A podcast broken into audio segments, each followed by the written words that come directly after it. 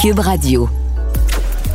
Cher public, nous vous invitons à prendre place confortablement et à fermer la sonnerie de votre téléphone cellulaire. En cas d'incident, veuillez repérer les sorties de secours les plus près de vous. Bon divertissement. Un, deux, un, deux. OK, c'est bon, on peut y aller. Sophie Durocher. Elle met en scène les arts, la culture et la société pour vous offrir la meilleure représentation radio. Sophie Durocher. Tout un spectacle radiophonique. Bonjour tout le monde, merci d'avoir choisi Cube Radio. Écoutez, euh, vous savez que euh, Richard Petit, auteur-compositeur, euh, interprète, a fait au cours des dernières années deux spectacles dans l'univers de Pink Floyd. Donc chaque fois qu'il y a quelque chose qui se passe en lien avec Pink Floyd, moi je me fie sur Richard. Il y a deux Richards dans ma vie. Il y a mon Richard à la maison, puis il y a Richard Petit pour tout ce qui concerne Pink Floyd. Alors, quand on a su que Roger Waters, donc, euh, préparait un reworking, une nouvelle version de certaines des chansons, euh, certains des albums de Pink Floyd, je me suis dit, ben, je vais aller voir ce qu'il en pense. Et là là, il vomit dans sa bouche, Richard Petit. C'est ce qu'il a écrit sur sa page Facebook. On le rejoint tout de suite. Bonjour, Richard. Salut, comment ça va? Ben, moi, ça va très bien. Écoute, explique-nous un peu euh, ce projet de Roger Waters et pourquoi ça provoque autant de controverses. Ben, écoute, il faut aller à l'intérieur du personnage lui-même. On sait que Roger est euh, quelqu'un de fondamentalement narcissique, mais à l'état extrême. OK. Et ça fait partie un peu du succès, je pense, général de de sa création aussi en même temps. Pourquoi Pink Floyd a laissé euh, une marque aussi là, indélébile sur euh, sur le monde de la musique là? Il faut comprendre que, que que Dark Side of the Moon, c'est pas le, comme le premier ou le deuxième album d'un groupe. Là, on est rendu genre au septième ou huitième album. Euh, euh le génie, là, il se cultive pendant des années puis des années, voire des décennies là, avec Pink Floyd c'est pas des one hit wonder loin de là. Tout à fait. Et, euh, et bon, mais ça il y avait des, il y a tout un eu des personnages avec visiblement des égaux ou des caractères euh, vraiment euh, spectaculaires. À commencer avec leur, leur, premier chanteur, le premier compositeur qui était Sid Barrett. Mm-hmm. qui était euh, un, un, créateur exceptionnel, mais qui est tombé dans la folie absolue de surconsommation de de, de pas d'héroïne, de, de LSD. avec, euh, comme on disait, comme on disait dans les musicographies, il est tombé dans l'enfer de la drogue. Ah oui, exactement. ben lui, euh, ben Waters lui est tombé dans son miroir, je pourrais dire. Puis on le voit ça. Puis c'est c'est quelqu'un qui avait bon visiblement il n'y avait pas la plus il y avait pas la voix lui de Pink Floyd parce que du moment que dans Pink Floyd a été euh, euh, Sid Barrett a été interné a été remplacé euh, par David Gilmour puis David Gilmour ben, est devenu la voix c'est lui qui s'est mis à chanter, je te dirais, 80% de toutes les chansons de. il s'est changé le micro, mais essentiellement, c'était David Gilmour qui chantait. C'est avec le, la signature vocale de Pink Floyd est beaucoup plus attachée à Gilmore qu'à Waters. D'accord. Euh, mais ça reste qu'il a, il a, il a, pris, Waters a pris sa, sa, sa, position d'auteur-compositeur. Puis oui, c'est, probablement la force créatrice au niveau de, de l'écriture des chansons. Euh, on, il, a, il, a, il a donné plus à Pink Floyd au niveau de composition euh, que euh, à, à, Pink Floyd que, que Gilmore l'a fait. Par contre, euh, Gilmore a donné toute son l'esthétique euh, sonore de, du parce que des Waters ce n'est pas un grand bassiste, ce n'est pas un grand chanteur. Puis d'ailleurs, il y a une légende qui dit que la grande fracture s'est faite entre Waters et le reste du groupe quand, à un moment donné, ils ont dit, ils ont dit publiquement que Roger Waters était tone deaf. Ça veut dire qu'il était, il était, il était tellement pas bon musicien, qui, était, qui avait, était pas capable d'accorder sa base oh! comme il faut. Et, boy. et ça, ça l'avait, ça l'a, ça l'a profondément. Je, je, pense que ça a été, pour un musicien, c'est l'insulte ultime. C'est une blessure d'orgueil.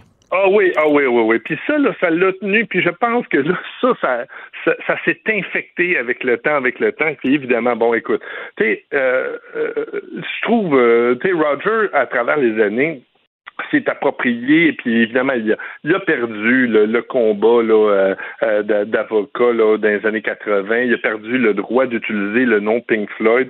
Le, le, le settlement, le final, mhm. a été fait que Pink Floyd gardait 99% de tout ce qui appartenait à Pink Floyd, sauf l'album The Wall qui restait sous contrôle de Roger Waters. Et ça, il l'a pas pris. Mais revenons à aujourd'hui, parce que ces jours-ci, donc on souligne évidemment les 50 ans. On souligne ça, mais j'y arrivais là, à ça. OK. C'est que une fois qu'il a, a, pris ça, il essaye de se rapproprier.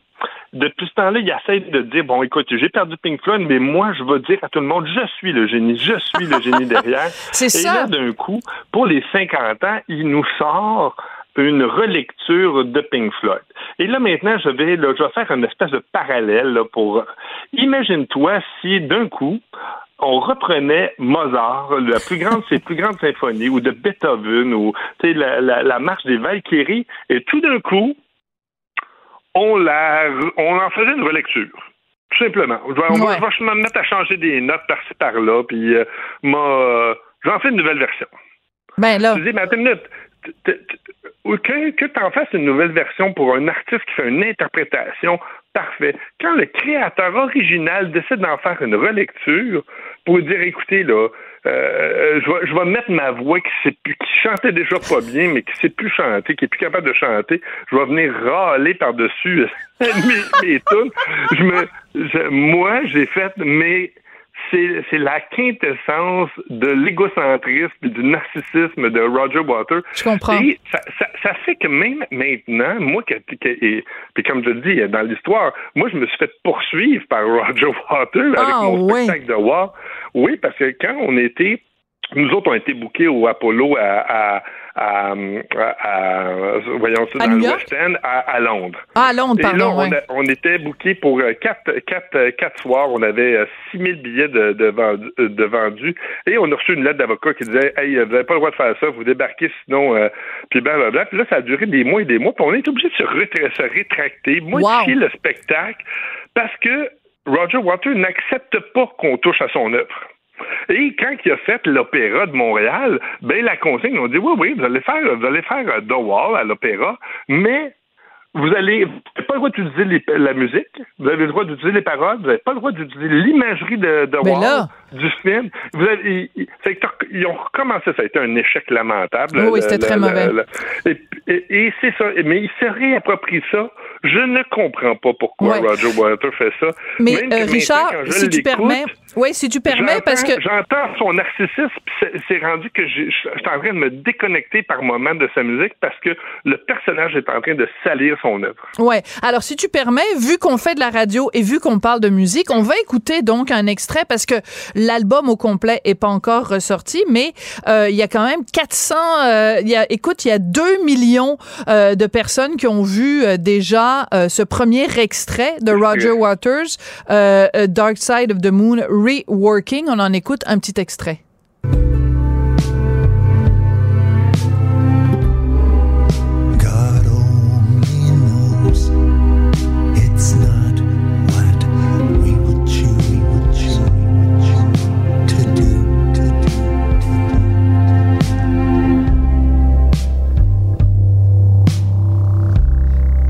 OK, on s'entend que c'est pas écoutable. J'ai dit qu'il y avait 2 millions, c'est faux. Il y a 4,7 millions euh, de gens qui l'ont euh, qui l'ont euh, écouté. et ben, toi? moi, je vais donner un truc à tout le monde, c'est prenez votre tourne-disque puis plutôt que de le faire jouer sur 45 tours, vous faites jouer sur 33 tours ou de 33 tours à 16 tours, ça va faire la même affaire. Ça va faire la même affaire. Mais, mais t'es quand même allé loin parce que sur Facebook, t'as dit je vomis dans ma bouche. c'est quand même mais c'est quand même assez, assez loin. Donc, tu trouves ça mauvais à ce point-là. Alors, ce qui te dérange, c'est que ce soit mauvais ou que ce soit justement, comme tu le disais, le symbole de cette espèce de, de, de, d'auto-masturbation intellectuelle de, de Roger Waters. Ben, c'est ça qui me, c'est ça qui me déplaît. quand j'entends son, son cheminement, je, je n'y entends rien d'autre que ça. Euh, c'est, euh, il, euh, il était dans une guerre de mots ouverte avec la femme de Roger, de, de, oui, récemment. Il n'y a pas plus tard qu'il y a un mois. il est constamment dans la controverse. c'est, il ne fait que se plaindre, il ne fait que crier, il ne fait que chialer. Je suis allé voir ses derniers spectacles c'est de la revendication d'un bout à l'autre. Il y a plus, il y a, il y a, il y a, lui, il y a plus le mot plaisir dans la musique. Il ne ah. joue pas de la musique. Il, il, crie, il est fâché de la musique. Il n'est pas en train de jouer de la musique. Ah, Et très pour bon. moi, là, tout l'exercice est manqué juste d'avoir, tu sais, quand tu dis une fausse bonne idée, là, puis dans le meeting, tu dis, comment ça, sont sortis du meeting puis ils ont dit go? C'est, c'est puis ça c'est la preuve qu'il y a des amis autour de lui. Probablement que ses amis lui ont dit bah mais tu sais euh, c'est pas euh, peut-être pas la meilleure idée. Puis non, il écoute personne. Il mhm. écoute personne que son, à son ego. Ouais. Fait que probablement que les, ces 12 meilleurs amis, lui, ont dit que c'est pas une bonne idée, ou ils ont dit, ben, euh, ouais, ouais, parce qu'ils ont peur de lui, puis ils, ont, ils, sont, il est allé sur un go là-dessus. Mais tu bon, regarde, il est millionnaire, il peut faire ce qu'il veut, là, il, il va rester euh, un des, une des colonnes du temple du, du, du, du rock euh, ben, pour la fin des pour la nuit des temps, avec ça. Mais dans mon cas, moi, là, c'est c'est une catastrophe. Ben, écoute, tu l'as très bien exprimé, très bien résumé. Euh, Roger Waters ne fait que chialer. Je pense qu'on a déjà le titre de notre segment. Merci beaucoup, Richard. Puis euh, bonne chance. Euh, la suite des choses, on se reparle très bientôt de d'autres choses que Roger Waters. ok, ça marche. Sophie Durocher. Divertissante. Elle sait comment se donner en spectacle pour vous offrir la meilleure représentation. Culture, tendance et société. Patrick Delisle-Crevier.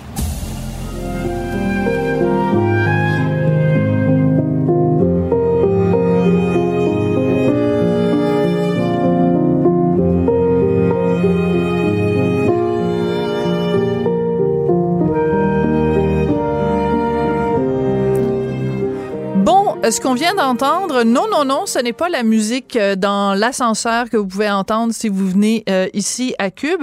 C'est un extrait du euh, de nouvel album d'Alex Nevsky et c'est Patrick Delisle-Crevier, journaliste culturel au 7 jours, qui nous parle de ça. Bonjour Patrick. Bonjour Sophie, ça va bien? Ben moi ça va très bien. Écoute, euh, avant de parler d'Alex Nevsky, il faut évidemment rappeler ce qui s'est passé il y a deux ans et demi, la raison pour laquelle il avait mis sa carrière en veilleuse et la raison pour laquelle, euh, évidemment, c'est important aujourd'hui qu'il fasse un retour sur la scène musicale. Oui, effectivement, on se souvient que Alex Nevsky a été euh, a fait profil bas suite à la vague MeToo dans laquelle il s'était pratiquement dénoncé lui-même, on se souvient. Et donc, euh, aujourd'hui, euh, le voilà a effectué un retour avec un album instrumental euh, qu'il présente comme suit, Sophie. Écoutons d'abord Alex nous parler de cet album-là. Cet album-là, c'est, mon Dieu, c'est, c'est 10 ans de ma vie peut-être à, collectionner des, des, mélodies dans mon, dans mon téléphone, à, à méditer en fait. C'est vraiment un album de, de, de présence. C'est vraiment un album où on peut se mettre à rêver, où les mots viennent pas se placer à travers de l'émotion. Moi, j'avais envie de cette liberté-là, de cette grande liberté qu'on peut s'accorder quand on fait de la musique instrumentale. Puis c'est vraiment mon rêve depuis que j'ai commencé la, la mm-hmm. chanson.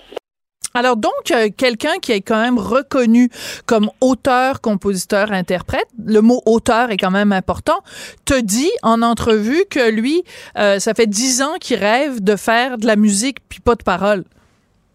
Effectivement, on, on sait que c'est dans l'air du temps. Euh, Alexandra Streletsky a présenté de beaux albums. Jean-Michel Blais aussi. Donc, je pense que Alex et même Ingrid Saint-Pierre qui a fait la même chose. Ouais. Et donc, euh, là, c'est autour d'Alex qui avait envie d'explorer un peu ça. Je lui ai demandé, Alex, n'est-ce pas un peu euh, euh, revenir un peu par la porte d'en arrière avec un pied dans la porte, un peu comme ça, en douce et tout. Et il s'est quand même expliqué là-dessus aussi. Alors, on écoute sa réponse, Sophie.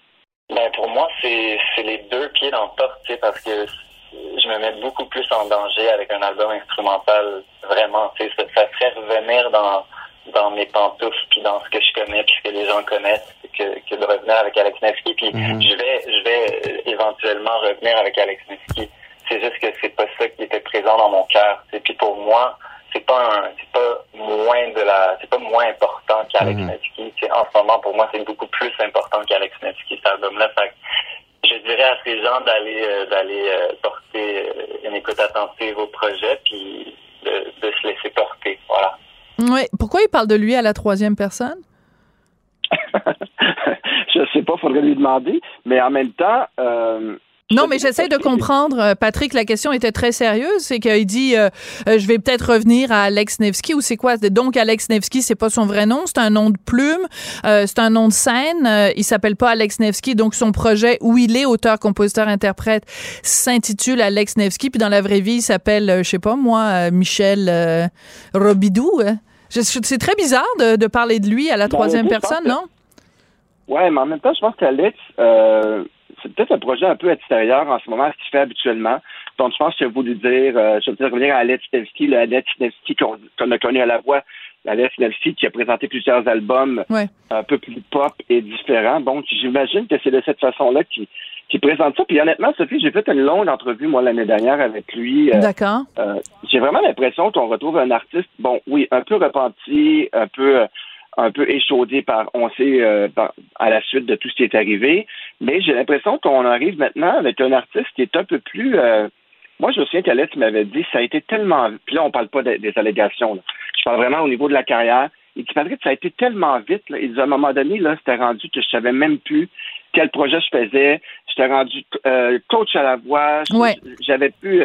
Et j'ai l'impression que c'est un artiste beaucoup plus posé qui, bon, on, on le sait, euh, deux ans et demi de profil bas à la maison, à la campagne, Et loin des projecteurs. Ouais. Je pense qu'Alex a peut-être envie de, de, de, oui, puis je pense aussi, il l'a même déjà dit en entrevue, euh, il y avait quand même un personnage dans, dans, dans Nevsky qu'on connaissait qui, qui, qui, qui est dans- qui était dans son fauteuil rouge et tout. Là, je pense qu'il arrive peut-être avec euh, euh, une proposition tout autre qui est peut-être plus proche de lui et un peu plus, euh, un peu plus euh, douce, un peu plus mesurée, un peu, avec la pédale un peu plus sur le frein. Je comprends. tu sais, à un moment donné, c'était devenu une star de la pop, là, et c'était devenu Alex Nevsky. Ça avait été vite. C'était gros. Et, et, et donc, je pense qu'Alex arrive avec une toute autre proposition, en douceur, c'est le cas de le dire, parce que son album, euh, le premier extrait de l'album s'appelle De la douceur. Mais je pense que c'est vraiment un Alex Nevsky euh, un peu plus à l'écoute de lui-même et un peu moins euh, devant les projecteurs à tout prix. Je Je comprends. pense qu'il a, il a joué cette game-là et là, j'ai comme l'impression qu'Alex a peut-être envie euh, d'être un peu plus euh, euh, dans le réel et dans ce qu'il est vraiment, et dans ce qu'il a envie de faire. Et j'ai vraiment l'impression que c'est ce qu'il nous propose. Donc, peut-être que ça explique aussi euh, la troisième personne, le personnage. Ben, en fait, euh, j'ai la réponse. J'ai la réponse. Son vrai nom, c'est Alexandre Parent. Oui, oui, ça, je savais que c'était pas son vrai nom, Alex OK. Nevsky, mais- Donc, alors, donc, c'est, euh, donc, à ce moment-là, tout s'explique. C'est-à-dire qu'à partir du moment où lui s'appelle Alexandre Parent, qu'Alex Nevsky, c'est vraiment son nom de scène. Mais ce qui est surprenant, c'est qu'à ce moment-là, s'il sort cet album-là instrumental, c'est quoi le nom qui est inscrit sur l'album? Est-ce que c'est Alex Nevsky ou Alexandre Parent? Donc, du moins, sur le communiqué, c'est bien écrit le nouveau projet musical instrumental d'Alex Nevsky. Donc, Bon. et c'est signé une citation de lui, signé Alex, Alex Nevsky. Donc, c'était Bon. un nouveau Alex Nevsky. OK. Ça commence à devenir compliqué. ouais, mais euh, il y a pire, là. Il y a des chanteurs qui changent de nom complètement. Puis, Oui, oui. euh, c'est ça, faut s'y faire, là. Est-ce qu'on chiale quand ils changent de nom ou on chiale quand ils gardent leur nom mais qu'ils changent de style? Va Ah! qu'on- Ah oui, là, tu fais une petite pointe à propos de Jake Kutcher, évidemment. Mais... Euh, va demander à, à- à notre chroniqueur Gilles Proust ce qu'il en pense. Euh, oui, c'est cela. Euh, à, à une autre, à une autre émission. Écoute, euh, ce que je trouve euh, intéressant, moi, c'est que, écoute, très honnêtement, là, je trouve que Alex Nevsky fait partie de ceux qui ont été euh, emmenés par cette vague-là euh, de, de, de façon assez, euh, assez étrange quand même. C'est-à-dire que, en effet, il a il a, il s'était comme auto-déclaré euh, en disant oui, j'ai pas été correct avec une fille. C'était une des deux euh, euh, filles du duo, donc des sœurs Boulay. Et, et on n'a pas vraiment très bien compris pourquoi il s'auto-identifiait là-dedans. C'était quand même assez particulier. Mais bon, semble-t-il que il a cheminé à travers tout ça, mais euh, c'est comme une, une, une victime auto, euh, ben pas une victime, là, mais une cible auto-déclarée de, de MeToo. Tout ça était quand même très, très, très euh, particulier. Puis on s'entend que c'est pas, c'est pas nécessairement aussi grave que d'autres, là. Mais bon, en tout cas, je rentrerai pas. Non, mais on s'entend. Et c'est un problème avec, avec cette vague de dénonciation-là, c'est que tout le monde a été souvent mis euh, dans le même panier, oui. Dans le même bateau et sur le même pied de, de culpabilité et tout. Et moi, tu sais, moi, je connais des, tu sais, on n'aura pas de nom, mais tu sais, un producteur qui abuse un enfant pendant des années et tout, puis on se ramasse, euh, puis euh, des, des gens qui font beaucoup moins grave, qui se ramassent dans, la, dans la même cage. Je trouve ça un petit peu dérangeant. Bon, Alex, espérons de son retour. Il fait un lancement devant son public, il retrouve son public. On l'a vu en près de l'univers, la réponse a été fort positive et donc souhaitons-lui un beau retour. Je pense que son exercice de conscience a été fait. Exactement. Euh, voilà. Laissons la chance au coureur et bon retour à Leslie. C'est ce que je lui ai dit en terminant notre entrevue tout à l'heure. Bon retour en effet. Et tu vois, c'est important parce que euh, il y a euh, quelques semaines de ça, à l'émission en direct euh, de l'univers animée par France Baudouin à Radio Canada, c'était l'univers de Denis Lévesque et il avait donc dit à quel point bon il adorait les chansons d'Alex Nevsky et et Alex Nevsky était venu chanter en direct de l'univers. Il y a des mhm. gens, évidemment, que ça avait dérangé parce qu'il y a des gens, euh, ils voudraient que euh, ces gens-là se, se, cachent sous une roche pour euh, les 48 000 prochaines années. Donc, moi, je trouve que c'est tout le monde a le droit à une deuxième chance, surtout quand dans, dans, dans, dans ce cas-là. Donc, je, je me joins à ta voix pour souhaiter un bon retour à Alex Nevsky. Je veux quand même qu'on se quitte avec euh, une de ses chansons que moi je préfère. Euh, je vais quand même aller écouter euh, son album instrumental, mais j'avoue que j'ai un petit faible pour cette chanson-ci. On va se quitter là-dessus. Merci beaucoup, Patrick. À demain, Sophie. Démaquillé, on a mis du fort sous nos joues. On s'est éteint, déraciné. Sophie Durocher. Divertissante elle sait comment se donner en spectacle pour vous offrir la meilleure représentation. La rencontre Nantel du Rocher. Non, non, non, c'est pas une joke. Sophie du Rocher. Duduche, elle va se défendre. Guy Nantel. Ben, c'est exactement ça qu'il faut faire. Un duo déstabilisant qui confronte les idées. C'est à s'arracher les cheveux sur la tête. La rencontre Nantel du Rocher. Ça va être quelque chose.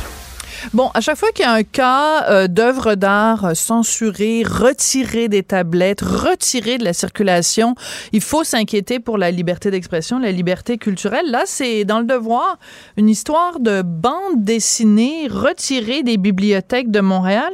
Euh, c'est assez euh, intriguant, Guy Nantel.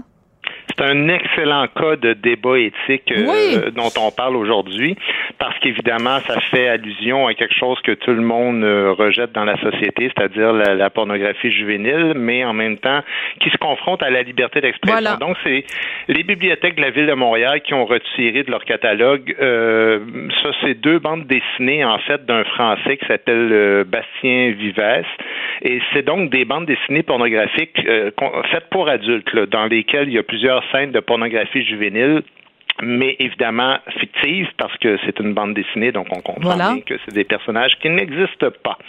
Euh, D'entrée de jeu, moi, je vais dire trois choses. Premièrement, j'ai pas lu ces livres-là, je connais même pas l'auteur. Deuxièmement, contrairement à l'image qu'on se fait des bibliothèques publiques, il y a de nombreuses bandes dessinées pornographiques dans nos bibliothèques. Et troisièmement, il y a des tonnes de livres dans nos bibliothèques qui contiennent des passages de, de pédopornographie. Donc, évidemment, c'est pas un cas unique. Sauf que là, la, ville les retire de ces bibliothèques principalement pour deux raisons. Premièrement, l'auteur est sous enquête en France présentement, à savoir si c'est légal ou illégal ce qu'il publie. Et deuxièmement, euh, et là je cite, ils disent en raison d'illustrations de pornographie juvénile explicite et de l'absence de dénonciation des actes représentés par son auteur. Sauf que le mandat des bibliothèques, c'est de donner le droit aux usagers d'avoir accès à toutes les publications en toute liberté dans le respect de la législation existante. Autrement dit, si ça se vend légalement en librairie, ben c'est pas à une bibliothèque de décider si elle doit faire le retrait ou non. La grande bibliothèque a 3 millions et demi de documents. Ils font 40 000 acquisitions par année. Alors tu comprends que là-dedans, il y a des livres dans lesquels il y a des passages de pornographie juvénile, d'autres que des enfants se font battre, martyriser, assassiner, démembrer. Donc, une bibliothèque, c'est pas un repère moral, mais c'est une collection d'archives euh, qui fait foi de tout ce qui se dans une société. Bon, alors c'est en effet un débat éthique extrêmement euh, intéressant et je dirais extrêmement complexe parce qu'il y a tellement de zones de gris et c'est impossible de dire c'est tout noir ou c'est tout blanc, même si c'est le blanc et le noir qu'on peut utiliser parfois en bande dessinée. Euh, quand euh, j'ai su que tu voulais faire euh, ça comme sujet, je me suis dit, ouf, il faut que je me fasse une tête pour être capable de, de dialoguer, pour être capable de débattre avec Guy. Et euh, donc, tu m'as envoyé ton sujet ce matin et euh, à 2h30, à 3h de l'après-midi, ma tête est pas encore faite, Guy. Mm-hmm. Parce que, par exemple, OK, euh, le roman de Vladimir Nabokov, Lolita, évidemment, un chef-d'œuvre de la littérature, reste que ça raconte quand même un gars, un monsieur âgé qui a des relations avec une fille qui a à peu près 12 ans dans le livre, OK? Des relations sexuelles complètes et tout ça. Mm-hmm. Alors, si on retire euh, Bastien Vivès des bibliothèques, moi j'aimerais savoir, est-ce que les bibliothèques de Montréal ont l'intention de retirer Lolita de Nabokov? Sous ben, c'est ça la question, en fait. Comme je disais en, introduction, c'est qu'il y a énormément d'œuvres dans lesquelles il y a des allusions à la pornographie juvénile. Puis, en fait, la question qu'on doit se poser là-dessus, c'est est-ce qu'une œuvre fictive doit avoir le même statut que la, la, réalité au niveau de la loi? Puis, l'article 163 du Code criminel, ce qu'il dit là-dessus, il dit tout écrit suggère, euh, qui suggère une activité sexuelle avec une personne âgée de moins de 18 ans, réelle ou fictive, est un crime punissable. Sauf que la Cour suprême s'est prononcée là-dessus dans le cas, entre autres, Yvan Godbout, donc euh, le, fameux roman Ansel et Gretel. qui contient des passages, euh, bon, justement, d'agression sexuelle d'une enfant de 9 ans. Et ce que la loi dit, elle dit, elle prévoit des exceptions dans les cas suivants, dans des cas d'éducation, dans des cas de sciences, dans des cas de médecine et dans des cas d'art. Bon. Et c'est important parce que ce que ça veut dire, c'est que même si l'art, même si c'est grossier, même si c'est immonde, on doit faire une exception. Puis la seule condition pour laquelle on ne fait pas une exception dans le cas de l'art, c'est s'il y a un encouragement actif à passer à la pornographie. C'est un peu comme le suicide, dans le fond. on ne peut pas encourager quelqu'un légalement à se suicider, mais on peut faire un livre dans lequel on raconte des techniques, par exemple, pour se suicider. Tu comprends? Puis tu as raison de dire que c'est des zones grises, c'est très difficile. Mais c'est parce que sinon, Sophie, tout le monde serait accusé de possession puis de distribution de matériel de porno juvénile. Les auteurs, mais aussi les éditeurs, les libraires, ben les bibliothécaires. Évidemment, chaque lecteur qui possède un exemplaire d'un de ces livres-là. Oui, puis il faut rappeler quand même ce qui est arrivé à Evan Godbout, la police a débarqué chez lui, puis là, lui a mis les menottes, puis là, l'a traité comme un, comme un, comme un criminel, là. Je veux dire, c'est, c'est, c'est, c'est, Trois ans. Trois ans de procès. Absolument. Écoute, une fortune que ça lui a coûté, le stress, mais tu sais que lui et son éditeur poursuivent euh, le DPCP pour 4 millions en ce moment. Oui. Alors, alors ça, c'est drôlement intéressant. Et la notion de, d'encouragement, c'est-à-dire que c'est une chose de dire, euh, ben, euh, il fit, il posa tel et tel geste, il fit ceci à la petite fille, etc., etc. Puis c'est pas la même chose que de dire, hey, les amis, voici le mode d'emploi sur comment faire un leurre pour agresser des enfants sur Internet ou euh, dans les écoles. Tu comprends ce que je veux dire? C'est pas, ben, c'est pas, c'est la différence entre un, une œuvre d'art et un mode d'emploi. À ce compte-là, à ce moment-là, si on, on, on, retire les œuvres, à ce moment-là, toute l'œuvre de Balthus, par exemple, qui est un peintre que moi j'adore, c'est que des jeunes filles euh, nues, ben euh, les jambes écartées, étendues sur des canapés.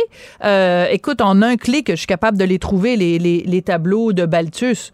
Mais c'est ben, toutes des petites le, filles. Le, le Mannequin Pist, qui, qui est une des œuvres d'art les plus populaires dans le monde au cœur de Bruxelles, c'est quand même un petit gars tout nu qui se tient le pénis, qui doit avoir environ 5-7 euh, ans. Là.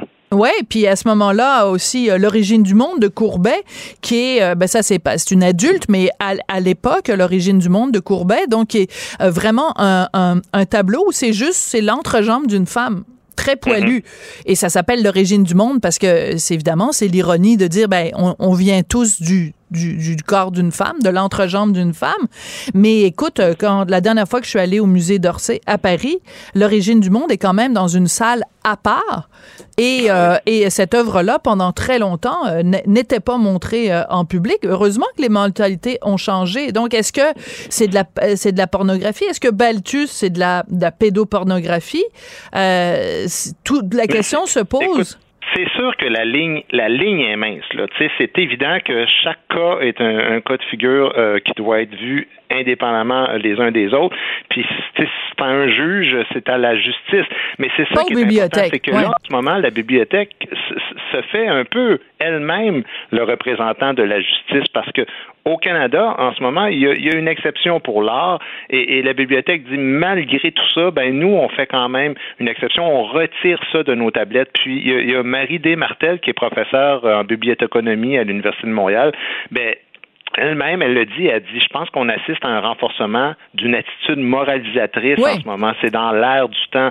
Et, c'est évident que de dire ça, ça peut avoir, ça peut donner l'impression que tu encourages la porno juvénile, mais, mais comme tu dis, c'est parce que c'est très difficile. Dans, la, dans la défense d'Ivan Godbout pour Ansel et Gretel, ben, écoute, lui, il a dit exactement ce que tu dis. Il dit le Lita de Nabokov, Stephen King, il y a beaucoup de, ben passages où il y a de la pornographie juvénile. Euh, Patrick Sénécal, il y en a. Game, Games of Thrones, il y en a aussi.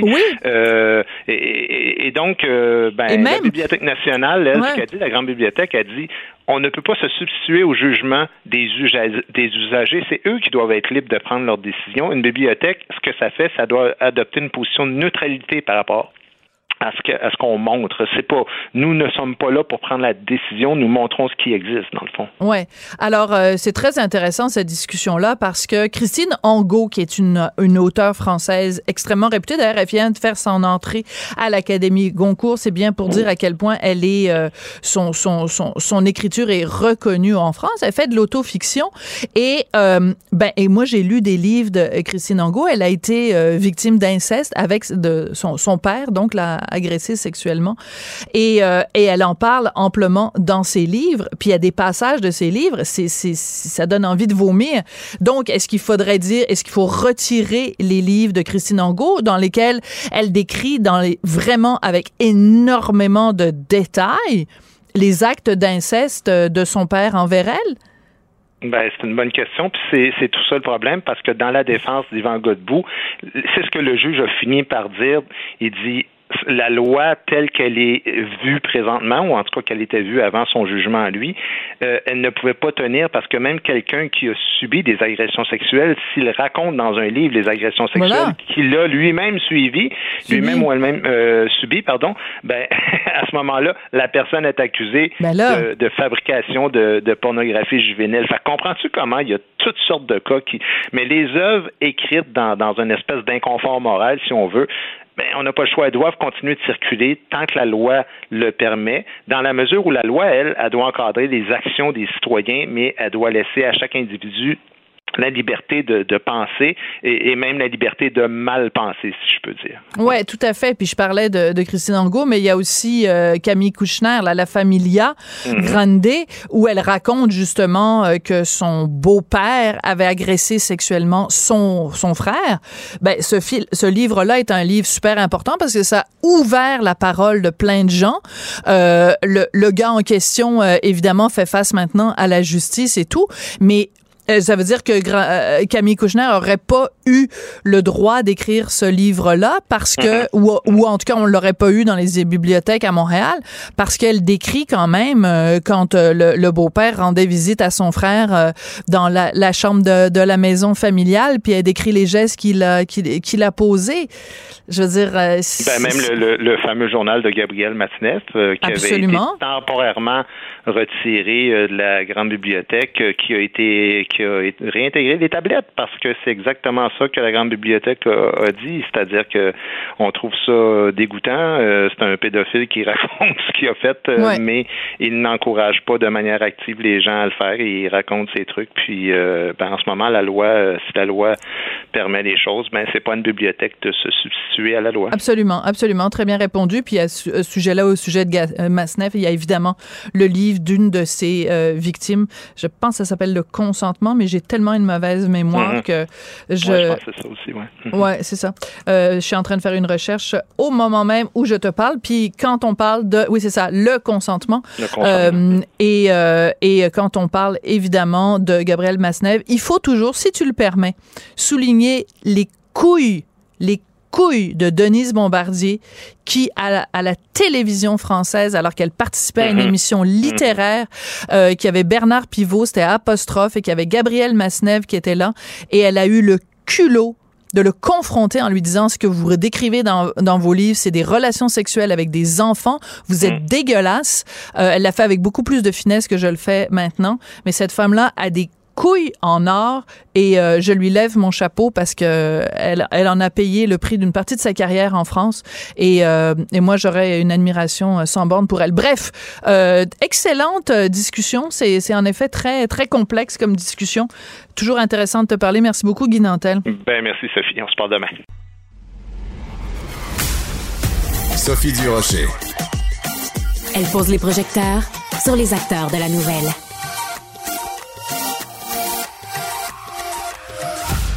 Il y a un nouveau documentaire sur la plateforme de diffusion Vrai à partir d'aujourd'hui. Ça s'intitule Raël Québec. Pourquoi Québec? Parce que c'est euh, au prorata de la population au Québec qu'il y a eu le plus de Raéliens, il y a plus de, le plus de suiveux, appelons-les comme ça, de Raël, ce gourou habillé en blanc euh, qui nous faisait croire ou qui faisait croire à certaines personnes que l'être humain avait été créé en laboratoire par des extraterrestres. C'est un documentaire vraiment percutant et on parle à l'instant à Arnaud Bouquet qui est le réalisateur de ce documentaire-là. Monsieur Bouquet, bonjour. Bonjour Madame Durocher. Euh, J'ai trouvé votre documentaire extrêmement bien fait et tellement bien fait qu'il en est terrifiant parce que on a de la difficulté à comprendre comment tant de gens ont été aussi crédules devant quelqu'un d'aussi loufoque, d'aussi ridicule, d'aussi grotesque que Raël. Ben, écoutez, je, je, je n'utiliserai pas les, les mêmes superlatifs que vous, je me garderai une petite réserve. Par contre, sur la première partie de votre euh, intervention, je me suis posé la même question. En fait, je me suis demandé.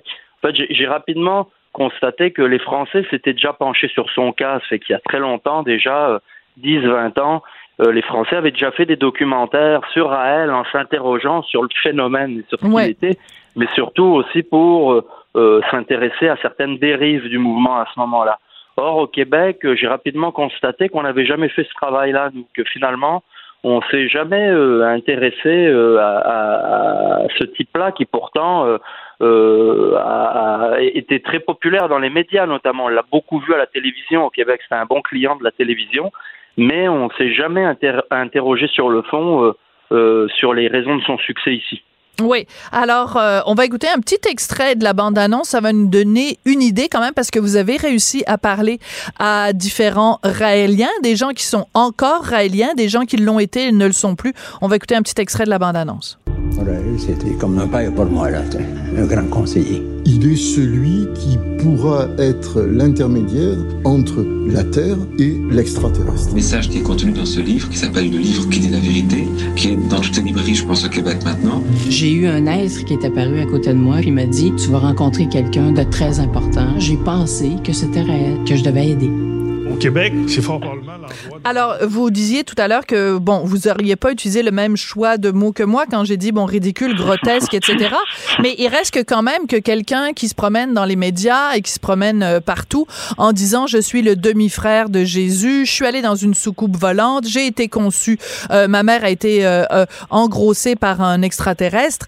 Je m'excuse, mais les mots, moi, personnellement, Sophie Durocher, qui me viennent à l'esprit, c'est ridicule, grotesque et hurluberlu. Veux dire, c'est quand même à sa face même un petit peu euh, fort de café, là. Je comprends, je vous comprends tout à fait. Dans, dans ma démarche, moi, euh, toutefois, euh, par moment, j'ai essayé de marcher dans les pas de Oui. ceux qui sont entrés dans le mouvement, parce Je que ce qui est comprends. intéressant, c'est aussi de comprendre qui est séduit au Québec à ce moment-là, et on voit que rapidement, euh, finalement, euh, euh, ce que comprend Claude Vorillon, hein, puisque le vrai nom de Raël, c'est Oui, Claude oui. Vorillon, il a, il a un nom et un prénom, et il, il comprend qu'ici, peut-être, son message, qui donc lui est un message qu'il aurait obtenu des extraterrestres, il l'associe à, à, la, à la Bible, à une relecture de la Bible, parce que finalement, on conçoit qu'à son arrivée ici au Québec, ben euh, la société se transforme. Hein, on est dans les années 70 et on sort d'un Québec pieux pour rentrer dans un Québec qui commence à avoir une relation euh, euh, assez, je dirais, tonitruante avec le catholicisme romain. Et je pense que lui, il arrive à cheminer, à se faire sa place là-dedans. Oui. Alors, vous avez parlé tout à l'heure du rôle euh, des médias. C'est en effet assez surprenant euh, parce que vous avez beaucoup d'extraits dans votre documentaire où on le voit en compagnie de Jean-Pierre Coallier, on le voit en compagnie de Michel Jasmin, euh, on le voit avec les filles. Je pense que c'est peut-être les filles de de blablabla bla, où je me souviens plus quelle émission là où il y avait. Le matin. Ouais. Ah ouais, c'était deux filles le matin. Euh, mais mais on le voit et il y a une certaine les gens s'amusent de, de ce personnage-là comme s'il était euh, sympathique. C'est quand même un peu particulier. Ben, en fait, euh, je pense que les gens le trouvaient euh, farfelu. en plus, il y avait bien entendu dans son mouvement ce, cette philosophie qui prenait, qui prenait une grande liberté sexuelle et donc le, le, mouvement comme ça avait cette image d'un mouvement euh, où euh, euh, les gens s'adonnaient à une sexualité assez libre. Et je pense que ça, c'était croustillant peut-être pour les médias à ce moment-là. C'est-à-dire qu'en fait, il était perçu au début, en tout cas, comme étant plutôt inoffensif, mais il y a eu un revirement à un moment donné.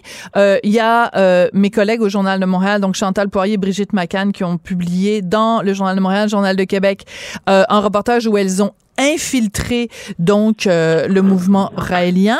Et puis il y a eu quand même euh, des euh, entrevues où il a été confronté. Et à ce moment-là son, son étoile a commencé à pâlir. Mais ce qu'on voit dans votre documentaire c'est tout ce côté de, de, de, de, sexualité avec des enfants avec des jeunes. Ça c'est beaucoup plus inquiétant et beaucoup plus problématique alors, ce qu'il faut savoir, c'est que moi, dans la démarche, au départ, hein, je vais revenir à notre démarche, je dis moi, mais c'est l'équipe qui, est en arrière de ce documentaire-là.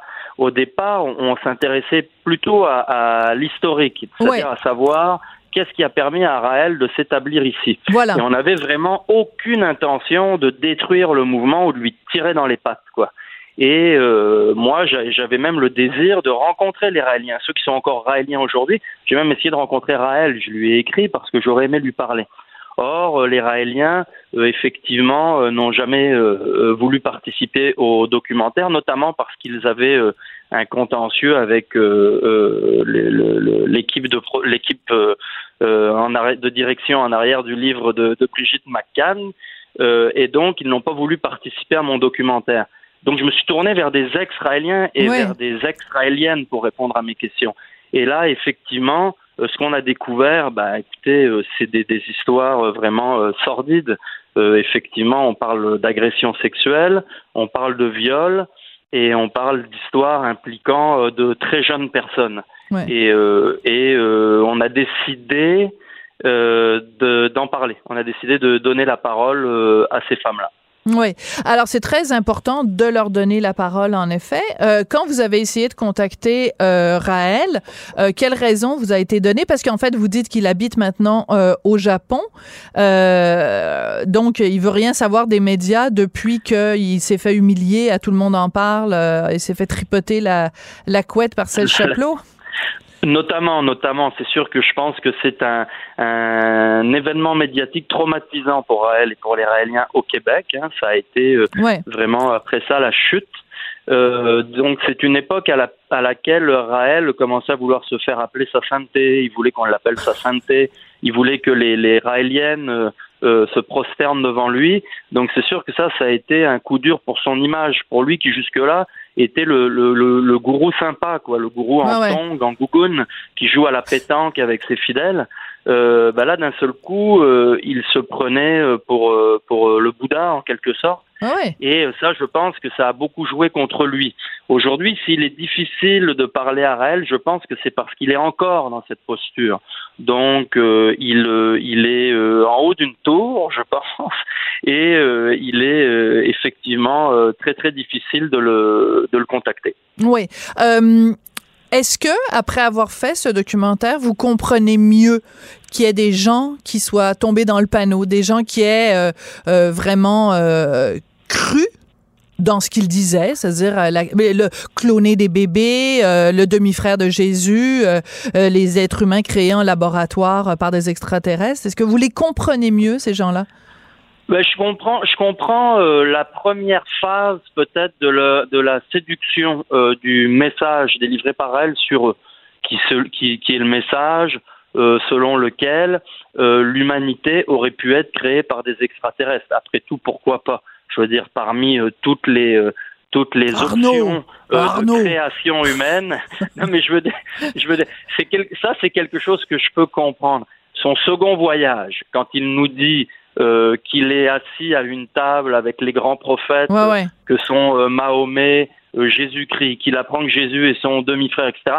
Ça, je, je vous avouerai que j'ai plus de mal à le comprendre et que je, je ne le vois pas. Mais je peux comprendre que des esprits, euh, des gens qui lisaient la Bible et qui étaient en quête de, de réponses mhm. et qui ne trouvaient pas les réponses qu'ils voulaient dans la Bible à un moment où, effectivement, au Québec, on remettait beaucoup de choses en question hein, dans les années 70 et là, d'un seul coup, euh, euh, l'homme vient de marcher sur la Lune, on, se tourne vers oui, le puis ciel. Il y a Haïti quand même à l'époque. On va devoir se quitter euh, là-dessus. voilà. C'est des gens qui avaient peut-être trop regardé Haïti qui ont cru que, que Raël était sa, réincarnation. C'était un, très beau film. Un beau film Arnaud Bouquet, vous êtes le réalisateur donc de Raël Québec sur la plateforme Vrai. Merci beaucoup d'avoir été là aujourd'hui. C'est moi qui vous remercie, Madame Durocher. Au revoir. Merci à Tristan Brunet-Dupont à la réalisation, la mise en onde, à Marianne Bessette à la recherche et je vous laisse avec Mario Dumont. Merci, au revoir. Cube Radio.